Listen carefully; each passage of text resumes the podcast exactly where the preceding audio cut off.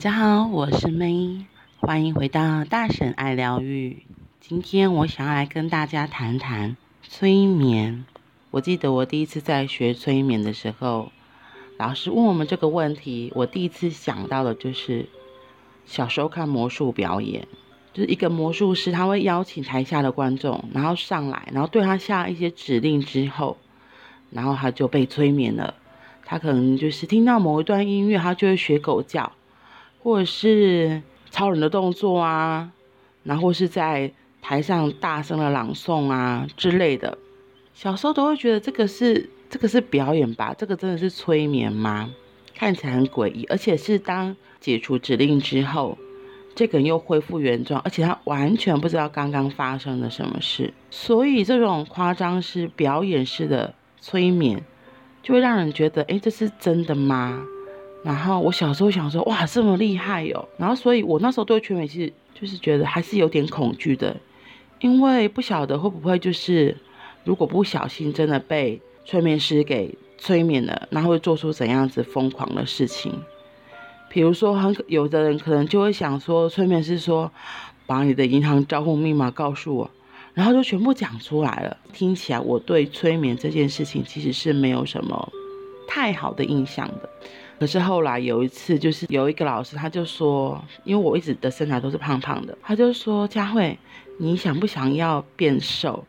他说：“我可以透过催眠来协助你这样子。”然后我想说：“真的假的？”就觉得更可怕了。你小时候就就对催眠的印象，感觉就觉得哇，真的这件事情真的可以做到的嘛？所以我其实真的是还蛮有点恐怖，觉得有点害怕。这样子的我，怎么后来又会学催眠呢？其实也是刚好，就是生完小孩的时候，其实可能荷尔蒙分泌的关系，有一阵就比较低潮。然后刚好朋友就跟我说：“哎，就是赛事学有在上一些课程。”他说：“哎，我是医务背景，可以去上。”所以我就去上。那上了之后，我连续上了两年的课。第三年，我想说，我不想再上同样的课程了。然后那时候刚好看到了催眠、身心灵的课程之后，才发现，其实催眠不是我以为的那样。就是平常的课程里面也会有点类似像冥想的东西，其实就有点带到，所以我就想说，嗯，那还是我可以来考个催眠的执照，对，然后也来看看这到底什么东西。结果没想到一去上课，老师第一天就跟我们讲，那个催眠不是我以前以为的那个样子。其实我们生活中很多很多，其实都是在被催眠的状态，只是我们不知道。比如说电视的广告，有个电视的广告，好像最近很红，就是。今晚我想来点，然后什么什么，这个 Uber E 的广告就非常的成功，因为它很简单扼要的台词，可是就是深达你的心。那譬如粉红色，我们如果看到粉红色的衣服，可能就会想到的是 f o o Panda，对，所以这个也是我们在生活中很多不知不觉被所谓催眠的东西。所以像那种广告啊，那种购物台的广告，为什么它可以？引起人们冲动式的消费，就是因为他可能在介绍的时候，他会运用一些手法，渐进式的打动，觉得哇，这个东西这么好用吗？哇，这个广告介绍人讲得很好诶，而且他有时候是请明星们来代言嘛。那假如你在你对这个明星本身好感度很好的话，就会更加深你觉得对这个产品的信心。对，然后你就看着主持人跟明星他们一搭一唱一搭一唱，就会觉得。哦，这个东西我如果不买，错过这一次，好像下次再也看不到了。对，所以那时候当下就是整整个在那个氛围里的脑波，然后整个人都是都被吸走、被催眠这样子，所以可能就会冲动型购物，不小心就按下了电话。以前是按下电话，现在的话就是拿出手机，然后赶快订购了。可是可能过了一天两天，东西来了才发现。我从来没这，就是这个的实用性对我而言到底是什么？或者是你转过头一看，哇，我后面的柜子这个东西已经有好几十样了，可能类似这样。所以就是在那个当下的氛围，其实也是被催眠的。然后我自己后来真的去学了催眠，才发现其实它是可以让我们更靠近自己的一个方法和工具。我们的眼睛张开看着外面。所以我们很容易被外面的世界给吸引，甚至被所谓的催眠给引导去了。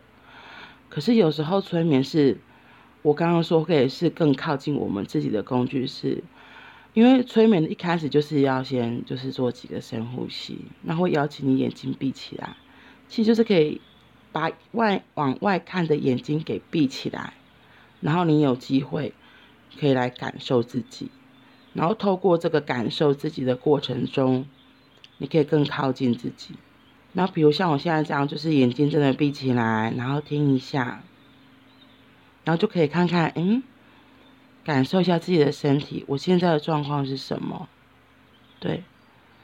然后甚至也可以邀请自己的身体，可以跟自己的身体对话。我觉得这也是一个很棒的练习，因为我们常常往外面看嘛，然后就真的都忽视自己的存在。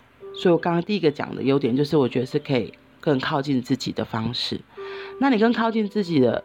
就有机会可以更了解自己，然后更了解自己，慢慢可以看到自己现在的状况是什么啊，再来更喜欢自己，更爱自己。然后第二个好处，我觉得就是因为催眠通常它是在一个半睡半醒的频率里面，所以我印象中很深，就是我那时候上催眠课的时候最喜欢了中午的时候，因为老师会说。你可以躺下来，哇！上什么课这么开心呐、啊？平常我们在学校上课的时候，老师都是叫我们张开眼睛，好了，听他说话，怎么可能可以眼睛闭起来还躺着？就是老师说你可以坐着还是躺着？哇！老师这样讲的时候，就是我真的超级开心，立刻把床铺给准备好，就是把椅垫给放下，然后枕头准备好。老师就说：“啊，你是准备要睡觉？”我说：“啊，对，这个可以躺下来练习，真的太棒了。”他其实在说的，就是要我们在真的是很放松的状态，很放松的状态，你也会放下，就是对外面的很多的武武器防卫。那你那慢慢放松的状态，就有机会可以接收新的资讯。所以这个时候，这个催眠的带领人、引导人就非常的重要，因为在你睡觉的时候，你的一些防卫机制，你的守门人可能都。把人困掉去呀，所以你有时候可能比较不能够判断到就是是非对错，或是跟你的价值观不同的地方。所以带领人很重要，协助催眠的人也很重要，因为他有机会可以让带你去到你比较不曾去的潜意识或无意识的地方，对，唤醒你曾经的记忆或是过往的创伤。所以有很多的创伤疗愈也会带这个部分。只是他不会讲说这是催眠啊，就是跟那个手法就是有点像，对。然后在那种很放松的状态下，你就真的就是可以轻轻的就可以跟更靠近自己，看到有时候带老师带的练习，你就可以看到，呃，我现在为为什么会是现在这个样子。拿我自己来说，就是我都胖胖的嘛，其实这个胖胖的也是一个很大的防卫机制。就是我小时候的一个创伤，然后我就觉得，那我不能瘦瘦的，瘦瘦的太危险了。就是大家会觊觎我这样子，就是我那时候真的小时候就很天真的这样以为，应该是说异性比较不会去侵犯啊，因为大家都喜欢。我那时候的观念会觉得大家都比较喜欢瘦瘦的漂亮的美女，对。然后因为我觉得我自己长得很漂亮，那怎么办？所以就找变胖。所以我印象中很有趣，就是真的只要。特别是我喜欢的异性，他只要称赞我说我漂亮，哇，这句话真的太可怕，我就自己的防卫机制就会起势，立刻噔噔噔噔噔噔，然后就会去想办法让自己变胖的举动，可能就多吃什么什么。那你真的过一阵子哦，对，愈来愈大颗，愈来愈大颗。后来也是后来上了课程之后才发现这个原因，后来慢慢慢慢的也会去清楚。对，所以我就觉得催眠真的是一个很有意思的东西，可以更靠近自己，探索自己。然后我自己在练习催眠的这个过程中，也发现了一个我自己的优势，就是我自己其实知道我的声音还不错。入催眠嘛，因为就是要让人家半睡半醒的状态下，可是我的声音有时候真的可能太温柔，或是频率的关系，常常就是在前面的引导，我都还没有真的到最下面就要探索的时候，一直让困掉一样。这个真的是，我觉得这个还蛮有趣的啦。所以是我自己后来会调整，哎，到底要怎么样？来让这个来来做的这个个案或学生，他可以不要睡着。那有一种况状况是，就是被催眠的个案，他真的就是太累了。那太累了，就是真的给他空间，就是让他可以好好的休息，好好的睡着。好啦，催眠我只是稍微稍稍小小的讲一下，有机会的话，我也会再录有关像催眠的音频，也会录视频，然后就是引导式的，让你可以更好好的休息、放松、睡觉。然后我之前录的小故事是哈克老师黄世军的袋子嘛的段子，之后我可能会自己做，有机会的话。